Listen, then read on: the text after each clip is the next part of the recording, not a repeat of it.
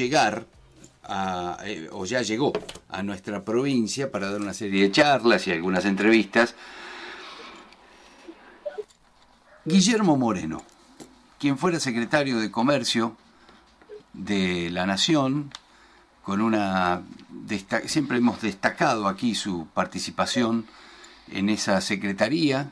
Eh, fue la etapa en la que de manera, eh, yo diría, mediáticamente hablando, eh, se lo hizo parecer a Moreno como un loco desquiciado que arremetía violentamente contra los formadores de precios. Contra los pobres empresarios. Y en realidad era un hombre que, eh, eh, digamos, ponía las cosas un poco más en clara de una manera poco ortodoxa, por decirlo así. Pero bienvenido para el consumidor. Enfática. La poco ortodoxia de Moreno.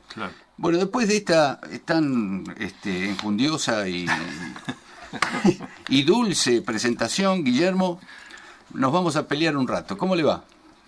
¿Qué tal? ¿Cómo está? Un placer hablar contigo. ¿eh? Buen, día, buen día, Guillermo. Acá estamos con Sergio Santesteban, mi compañero de, trabajo. Eh, usted viene diciendo que va a llevar adelante, cuando sea presidente, un plan económico peronista. Dígame tres, cuatro cosas de ese plan. ¿Cómo sería? Mire, eh, lo primero, obviamente, tenemos que recaudar más de lo que se gasta. Esto significa que tenés que tener equilibrio fiscal. Sin equilibrio fiscal, incluye los intereses de la deuda que tenés que honrar, eh, es muy difícil que le puedas dar señales de administración prudente de la, del hecho económico a la sociedad. O sea, un buen hombre de negocios siempre tiene, preserva su negocio entendiendo claro cuáles son los costos totales en los que incurre y tratando de generar ingresos superiores a esos costos. Bueno, un, buen gobernante también tiene que tener la misma previsión. Eh, tiene que recaudar más de lo que gasta, que fue lo que hicimos durante la década ganada, ¿no? El último gobierno peronista tenía superávit fiscal primario, lo cual te permitía tener equilibrio fiscal después que usabas esos excedentes para el pago de los intereses de la deuda que es de lo que estamos hablando. También le tenés que vender al mundo más de lo que le compras, porque estás endeudado y la única posibilidad de ir honrando los compromisos es vendiendo más de lo que compras. Ahora, si haces eh, la desfallatez de comprar tan poco porque no tenés con qué comprar, lo que te termina pasando es que paras la actividad en el aparato productivo, ¿no? Bueno, pero hoy la actividad económica está floreciente, digamos, crece, crece el país aunque no reparte. No, no, no, yo no coincido con eso, no. No, no es un problema de distribución, es un problema de crecimiento. Está claro que eh, si yo te pregunto a vos cuánto es el PBI, cuánto facturaste hoy, en mm. marzo, mm. y vos me vas a decir en el último año facturamos 130 billones, billones, ¿eh? 130 mm. billones de pesos. Bueno, ahora decime en dólares cuánto es. Si vos me lo dividís dividido 200, que es el dólar oficial, te está dando 600 y pico de mil de millones de dólares. Bueno, es un buen PBI. Mm. Ahora, si lo dividís, dividido 400, eso he contado con liqui, te da la mitad. Claro. bueno, muy bien. Y ya ahí ya no está creciendo nada, ¿no? Que eso es lo que expresa la pobreza, porque los precios no se están haciendo a 200 dólares por, eh, por eh, este, 200 pesos por dólar. Los precios se están haciendo mucho más alto que eso. Con lo cual, como la facturación tiene que ver con los precios, es... Eh, el tipo de cambio oficial para las estadísticas complica bastante. Pero ¿por qué, eh, perdón Guillermo, ¿por qué se critica el tipo de cambio oficial si mirar con buenos ojos el tipo de cambio paralelo o el blue significa devaluar nuestro peso? Yo, mire, le voy a hacer una pregunta muy ridícula y bien básica, de, de vecino de acá a la vuelta y no de comunicador. Pero ¿por qué hay que devaluar el peso todo el tiempo? ¿Por qué hay que deprimir el, poder adquisitivo del, del asalariado en pesos todo el tiempo? ¿Para que gane quién? Porque ya sabemos quiénes pierden. No, pero yo no estoy diciendo que hay que hacerlo. Yo estoy cuestionando que esté creciendo. Si usted pone los precios a 400 y después me lo divide 200, me está diciendo que creció cuando no creció. Después la solución es la que yo estoy dando. Usted no, lo que estamos acá debatiendo es si la economía está creciendo o no está creciendo. No, eh, eh, si está bien o mal de evaluar. los precios en el mercado se están haciendo a 400, ¿estamos de acuerdo? Sí. Si no, no habría... Bien, ahora, si usted me pone el precio a 400, pero me está diciendo, después me lo evalúa el dólar oficial, me está mostrando un crecimiento que no hay, porque... Usted está diciendo que el PBI está sobrevalorado porque se toma como referencia el dólar oficial y no el dólar blue. ¿Y qué es el PBI? ¿Pero qué es el PBI? y lo que generamos todo, toda la economía. muy bien, la suma de las facturas. Lo que facturó el panadero, lo que facturó Techín, lo que facturó la Ford, ¿estamos de acuerdo? Ahora, si los precios lo hiciste a 400 y después me lo dividís por 200, me estás diciendo que en dólares facturas más de lo que efectivamente facturas si divididas por 400. O sea que el crecimiento de la economía no es tal como eso, es lo que, eso es lo que estábamos hablando y, y en todo caso o te acabo de convencer o iniciamos un debate pero lo que queda claro que no está preciso que la economía está floreciente, como dijiste vos. Porque si la economía estuviera floreciente, entonces la pobreza es producto de una falta de distribución. ¿Cómo bajamos la inflación? Mira, primero tenés que ordenar la, macroeconomía, que era lo que estábamos hablando. Sí. Y a partir de ahí, que ordenaste la macroeconomía... Pero espere, Guillermo, la, espere, espere. La, la macroeconomía, ¿la ordenamos a 400 el dólar o a 250? vos tenés que tener un tipo de cambio competitivo. ¿Para qué? Porque es, es, y porque tenés que tener saldo en la balanza comercial que te permita, entre otras cosas, tener equilibrada la cuenta corriente de la balanza de pago que todos los dólares que salen. Finalmente hay una bolsa donde entran dólares y salen dólares. Si esa bolsa no genera los dólares suficientes para mantener el nivel de actividad de la economía, estás sin problema. Pero el nivel de actividad de la economía te guste o no te guste, también son los intereses de la deuda. Te guste o no te guste, son las ganancias que en algún momento las empresas que vinieron a invertir en Argentina se van a querer llevar. Y es lógico, porque para eso vinieron a invertir. los que salen los, dólares que salen de la economía es el turismo también, ¿no? Sí. O sea, vos de repente se casa o, cumpliste 30 años de casado y te querés ir a Europa o a Brasil, a donde fuere, bueno, te vas con dólares, ¿no? Alguien tiene que generar esos dólares, por lo tanto, el saldo de la balanza comercial es fundamental. Ahora, solo se consigue devaluando o se consigue haciendo un esfuerzo de productividad. Por ejemplo, ¿la energía en la Argentina está barata o está cara? Y para la gente común está cara. ¿Y para quién está barata? No sé, yo digo para la gente común que tiene un salario muy deprimido. Muy bien, pero entonces... Las empresas que ganan mucha plata eh, y que están aumentando su facturación de año a año, ¿sí? No creo que sea significativo. Es que el tema es si aumentan la facturación y es serio o simplemente porque aumentaron de precios y hay que ver si pueden reponer. Yo te dije el caso de la energía, porque todo el tiempo se está debatiendo que la energía está barata en la Argentina. ¿Y yo cómo sé si está barata si no hacemos costos? ¿Cuánto cuesta un barril de petróleo en Argentina entre exploración y explotación? No el precio de venta del barril, ¿eh? el costo. Mucho ¿Cuánto es el costo? Mucho más bajo de lo que se vende. El costo Muy bien, entonces, entonces si es mucho más bajo, la energía no está barata, está cara. Porque vos sabés si está barato o está caro en función de lo que pasa con el costo, ¿no? Sí. Eh, bueno, a mí me vienen diciendo de hace muchos años que la energía está barata y no me explican cuál es el costo de megawatt. Lo que te aparece en internet es el costo que la distribuidora compra el megawatt. Pero yo estoy hablando del costo de producir en el Chocón, en, Central Costanera, en Central Puerto, en Atucha, ¿cuánto es el costo de Nevaguar? Bueno, e, ese costo parece un misterio, más misterioso que el secreto de la Coca-Cola, no puede ser tampoco. No puede ser. Bueno, el último funcionario que hizo costo fui yo en el año 2012. Esto es ridículo. Sí. ¿Y por qué hacía costos? Y porque ahí te aparece el cantaclaro. Cuando vos haces costos, este debate entre nosotros queda muy simple. No, Augusto Costa también hizo costos. No, no, no los hizo. Hizo esa trazabilidad. no, no, yo te digo que no los hizo. El que vino después de usted, ¿no? De esos temas quedate tranquilo porque Augusto Costa no hizo costos, por eso hizo precio cuidado, que era una payasada. Si hubiese hecho costos no necesitaba hacer precio cuidado. ¿Está bien? Porque si vos haces costos, mm. ya sabes cuáles son los precios que tenés que poner. Sí. Te los pone el propio empresario. ¿Y por, ¿Y por qué fracasó esa política de hacer costos, digamos? ¿Porque usted se fue o porque no era posible llevarlo adelante. No, ¿por qué fracasó? No fracasó. Mientras nosotros estuvimos, la inflación estaba más que administrada. Sí, Mirá, es cierto. cuando yo decía que la inflación era el del 1%, Massa, Donda, Patricia Bullrich, Marcos Labaña, salían por la televisión y decían que yo mentía. Ah.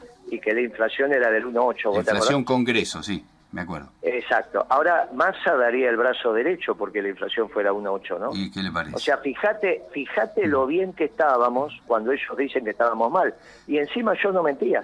Sí, hay gente que no resiste un archivo, en esa le doy la derecha, Guillermo. No, pero, aparte yo no mentía. La inflación era del 1, pero dándole la derecha a hecho y diciendo, bueno, está bien, era 1,8.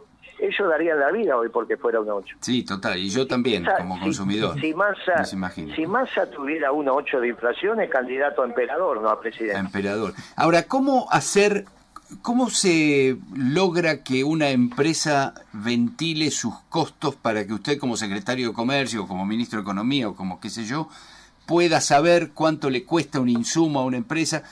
¿Cómo, ¿Cómo se hace para que ventilen los números, lo cuenten, lo muestren? Porque en eso... Si, si los números son públicos, lo único que es secreto es la fórmula de la Coca-Cola, no los costos de la Coca-Cola. Ajá.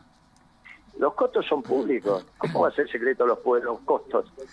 No hay ninguna posibilidad que los costos sean secretos. Son secretos porque te hacen creer que es secreto. Es simplemente ponerte a estudiar. Y si te falta un número, se lo pedís. Pero usted recién decía que esos costos no los conoce nadie. Entonces, ¿cómo es, eh, Guillermo? Porque no los estudian, porque no te los muestras. ¿Cómo IPF no va a tener el costo del barril de petróleo? IPF es del presidente. ¿Quién maneja IPF? El presidente, Alberto Fernández. Después delega en, un, en el presidente de IPF. Pero ¿por qué IPF te oculta los costos si es una empresa, eh, el 51% del Estado? Sí. Que se puso de acuerdo en el club de los petroleros en no, en no poner los costos. Ahora, cuando yo estaba, los costos eran públicos, todo el mundo sabía que salía 35 dólares el barril, con exploración y explotación. Entonces, el, el gasoil podía estar a 60 centavos de dólar el litro. Lo que pasa es que ahí me parece que se oculta el tema de los subsidios del Estado para estimular la exploración, estimular la explotación, etcétera, etcétera. No hay ningún subsidio para eso, ¿no? Los subsidios son para las eléctricas. No, no. Ahora, le dan subsidios sin hacer costos. No, no, no, subsidian. No, yo digo eh, el subsidio reconociéndole un valor justamente del barril, un valor de la producción por encima, bastante por encima que el ah, costo. ah, ay, mira qué gracioso que son. O sea, te sacan plata vos sí, claro. para subsidiar a los petroleros. A Paolo Roca. Bueno, no sé si Pablo Roca, lo que fuera, pero son los petroleros. ¿Cuál es la gracia de eso? Bueno, Pablo Roca es el mayor petrolero que tenemos. ¿Cuál es la, la rentabilidad? Yo el mayor es IPF. Ah, bueno, sí. ¿Cuál es la rentabilidad más, eh, no sé, no quiero decir la palabra excesiva, pero quiero ir en ese lado, por ese lado, que tiene una empresa hoy? ¿Cómo? Excesiva no lo sé. Excesiva no lo sé, porque mm. no... Eh, lo que yo te, digo, te puedo decir es cuál es la correcta. Cuando nosotros trabajábamos era el 8% sobre el capital total empleado y nos poníamos de acuerdo y no había ningún inconveniente. ¿Anual? sí, claro, el 8% anual, claro. De rentabilidad me estás hablando vos, ¿no? Rentabilidad de una empresa, sí. 8%. Sí, sí. 8% sobre el capital total empleado, ese era el parámetro que utilizábamos, que es un parámetro usual a nivel internacional. ¿eh? claro. a nivel internacional. Es el ejemplo que siempre se da de cuánto puede eh, ganar Carrefour en Francia, contrariamente a lo que hace Carrefour Argentina. Que no es el markup, ¿eh? estamos hablando, no es el margen, estamos hablando de lo que te queda después de pagar todo, incluso impuestos. ¿eh? Correcto. Correcto. Ahora, ¿cómo se puede lograr eso? Técnicamente el 8% capital total empleado. ¿Cómo? ¿Cómo se puede lograr eso? Pero lo hicimos ya. No es que no, es que no lo hicimos. Bueno, pero usted iba con los guantes arriba de la mesa, Guillermo. No, no, no, no, no tenés ninguna, no, eso fue una asamblea de accionistas, no, no, Ah, bueno, pero le, dijeron de todo. Bueno, ¿y qué, importancia tiene que te digan de todo? Ah, Acá estoy hablando con vos. Es que el gobierno, es que Perón enseñó que no se gobierna sin romper los huevos, está claro. El tema es que el huevo rompe, ahora están rompiendo los huevos los jubilados, los pensionados del pueblo, están haciendo pasar hambre. Está bien, esta es la realidad. Mm. No, no vale, no, no es divertido ser guapo con los débiles y, ser débil con los rubios. Uy, me parece escucharlo a Kirchner. Por supuesto. Bueno, entonces, no, bueno. ¿Por qué se peleó con Cristina usted? A ver, es una duda que yo tengo. No, yo no, no me peleé con Cristina. Ella tomó el camino de la socialdemocracia, autorizó una devaluación, la de Kisilov. Esta década ganada, perdida, empezó con, con la devaluación de Kisilov, innecesaria y de manera irresponsable, ya en enero del 14. Sí. Cuando se estudie este ciclo económico, se va a estudiar que comenzó con la devaluación de Kisilov. Ajá. Bueno, Este, esto es lo que vamos a hablar hoy en la conferencia que vamos a dar sobre el plan económico peronista acá en el Consejo Deliberante de Santa Rosa. Eh, pero cuando se, fue cuando se fue el gobierno de Cristina, eh, los salarios en dólares en Argentina eran lo más alto de América Latina, hoy están en el octavo lugar. No, pero ya habíamos pasado una devaluación que era innecesaria. Ajá, la del 2014. Y ya, no tenías y ya no tenías creación de empleo en el sector privado. No tenías creación de empleo y acá el que genera valor es el sector privado. ¿Está bien? Ya habías aumentado las plantillas en el Estado, ya habías hecho lo que no había que hacer. Ya te habías eh, eh, alejado de las más puras tradiciones del pensamiento económico peronista. Esta tarde a las... Vos no te olvides, vos no te olvides que Kicillof era opositor al gobierno de Kirchner, ¿no? Vos te acordás de eso, ¿no? ¿Cómo opositor? No, no, sinceramente no me acuerdo. ¿Cómo? No. ¿Qué edad tienen ustedes? No, ya somos grandecitos. Pero como opositor... ¿Cómo te vas a acordar? El, índice siete provincias, el índice del Congreso fue de Kicillof. ¿Cómo no te vas a acordar? Era, como vos no te acordás que Sabatella le eh, hizo una lista, aparte de Kirchner, candidato a diputado en el 2009. Eh, con la, elección que gana Alica Alicate. Claro, claro, claro, claro. Todo ese progresismo nunca votó a, a Kirchner, ¿eh? Pero usted no lo quiere. Pero si Kicillof era la cámpora, Guillermo. No, mi amigo, está equivocado usted. ¿Cómo que no? ¿Pero qué te estoy diciendo? ¿En qué, idioma hablo? No, ¿y yo en qué idioma hablo? yo también le estoy diciendo. Y no soy la cámpora, iba a ser en aquel momento. No es, vos estás totalmente equivocado. Era, él era asesor de la CTA, que era opositor al gobierno. Pero fue ministro de Economía de Después, Después, yo te estoy hablando de Kirchner. después, vos estás hablando de Cristina. Sí. Cristina también lo pone de ministro de Economía cuando empiece este desastre. Pero usted fue secretario de Comercio de Cristina también. Sí, cuando ah. de ministro yo me voy. E iba con Kisilov de ministro, cuando, los dos... No, estás, no, estás equivocado. Iban a la asamblea de Clarín, ¿cómo que no? Pero no era ministro. ¿Qué era? No era ministro. Era secretario igual que yo. Ah, bueno. Entonces, bueno, pero es que... ¿El ministro era Vudú? Era Vudú o eh, Consentino, creo que se llamaba. Ajá. Cuando, cuando Kirchner, cuando hablo de Kirchner, hablo de Néstor Kirchner, ¿estamos de acuerdo? Y si no hablamos de Cristina, si no hacemos un lío bárbaro. Sí, sí, está bien. Kicillof era opositor al gobierno de Néstor Kirchner. Busca las entrevistas de Kicillof y lo bueno, van a Está bien. Ahora usted es opositor al gobierno. ahora, ahora está bien. Es muy importante. Porque cuando hicimos las cosas bien, claro. estaba del otro lado. Y él viene de este lado cuando se empiezan a hacer las cosas mal. Sí.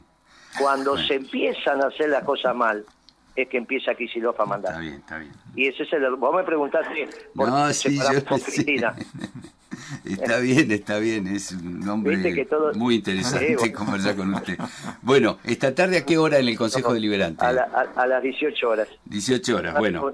Claro, porque sabés qué pasa, el peronismo hizo las cosas bien y este progresismo hizo las cosas mal, por eso el pueblo tiene hambre. Bueno, ahora, ¿cómo tiene que ir a las elecciones el peronismo para no perder? No, mire, eso, el peronismo va a estar junto, el frente de todo, qué sé yo lo que. Ese es un gobierno socialdemócrata, no tiene nada que ver con el peronismo. Alberto Fernández es un confeso socialdemócrata. Es un confeso socialdemócrata. Estuvo con Néstor Kirchner todo su mandato, ¿no? No, sí, pero siempre dijo que era socialdemócrata, incluso delante de Kirchner. Por eso Kirchner decía, por eso Kirchner decía, nos dicen kirchneristas cuando nos quieren bajar el precio, nosotros somos peronistas. Sí, está bien, pero, fue el kirchnerismo tuvo de vicepresidente a Cobos, que era radical, y, está Leopoldo Moró metido ahí, está Leandro Santoro. No son nada peronista, y está Alberto Fernández, no son nada peronistas. Una cosa es el frente electoral. Y pero usted no puede gobernar el país solo con los Guillermo Perón explicaba, Perón explicaba muy claro, para ganar la elección un frente electoral, para gobernar la doctrina, porque un gobierno sin doctrina es como un pueblo sin alma. Hasta luego, muchas gracias. Un abrazo. Gracias, amigo. Hasta luego. Chao. Adiós. Siempre interesante. Guillermo Moreno, el ex secretario. Es un polemista de, Profesional. Sí. Bueno.